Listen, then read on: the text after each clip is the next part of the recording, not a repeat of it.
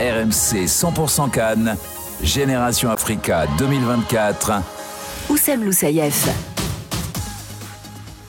Incroyable, incroyable cette Côte d'Ivoire qui s'impose à domicile. La Côte d'Ivoire qui sort de nulle part, qui était là, chez elle, à l'agonie après une défaite 4-0 en phase de poule contre la Guinée équatoriale. L'humiliation ivoirienne, on parlait d'humiliation. Gassé le sélectionneur qui est viré. Et la Côte d'Ivoire, quelques jours après, quelques semaines après, l'emporte chez elle. Victoire 2-1 contre le Nigeria. On vient de vivre ça et cette ambiance de folie. Merci à vous d'être sur YouTube. Vous êtes avec nous. Merci de nous retrouver pour ce débrief de la Coupe d'Afrique avec mes acolytes qui nous suivent depuis le début du mois. Elton Mokolo, Saïd Amda. Waouh, waouh les gars, incroyable, incroyable. Il n'y a pas de mots, il n'y a pas de mots. Il était dit que ce tournoi de la Côte d'Ivoire jusqu'au bout, il y aurait euh, des retournements de situation et il ne pouvait pas nous offrir une victoire fade 1-0. C'est incroyable, incroyable. L'écouragement n'est pas ivoirien comme ils disent là-bas.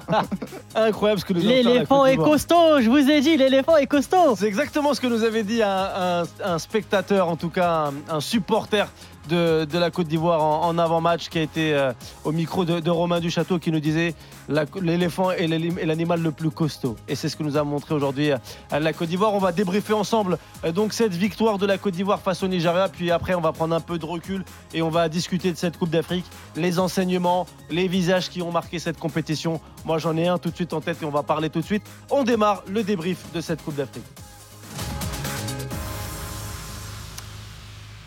Merci à vous sur le chat YouTube de la chaîne RMC Sport d'être avec nous. Merci à vous de nous écouter en tout cas euh, sur euh, euh, la radio RMC 100% Cannes. Vite fait, on va du côté de, d'Abidjan. Le stade en folie. Aurélien Tiersin, tu viens de nous commenter ce, match de folie en tout cas avec un scénario incroyable. Sébastien Allaire qui revient de nulle part. Lui qui a vécu des derniers mois compliqués. J'imagine qu'autour de toi, bah, c'est un peu un volcan. Quoi. Bah, ouais, là justement, alors déjà je me permets de dire que je vous entends, je vous entends pas très bien.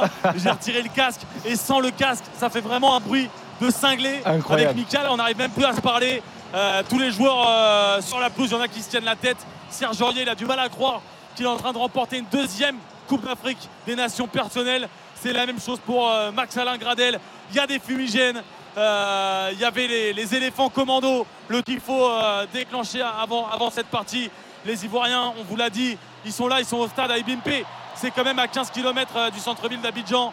Euh, ils sont là depuis 6, 7, 8, 10 heures autour du stade. Il n'y a rien à faire sinon kiffer le football. Et ils sont en train de kiffer le football. Et là, les Ivoiriens, Oumar Diakité, Seko Fofana, euh, il y a Jean-Michel Siri, Wilfried Singo. Ils vont tous y aller de toute façon. Faire un tour d'honneur, ils ont raison. C'est maintenant qu'il faut se faire kiffer devant les 57 000 spectateurs des Bimpe pour cette troisième étoile brodée sur le maillot de la Côte d'Ivoire. Le Nigeria a désormais autant d'étoiles que la Côte d'Ivoire sur son maillot.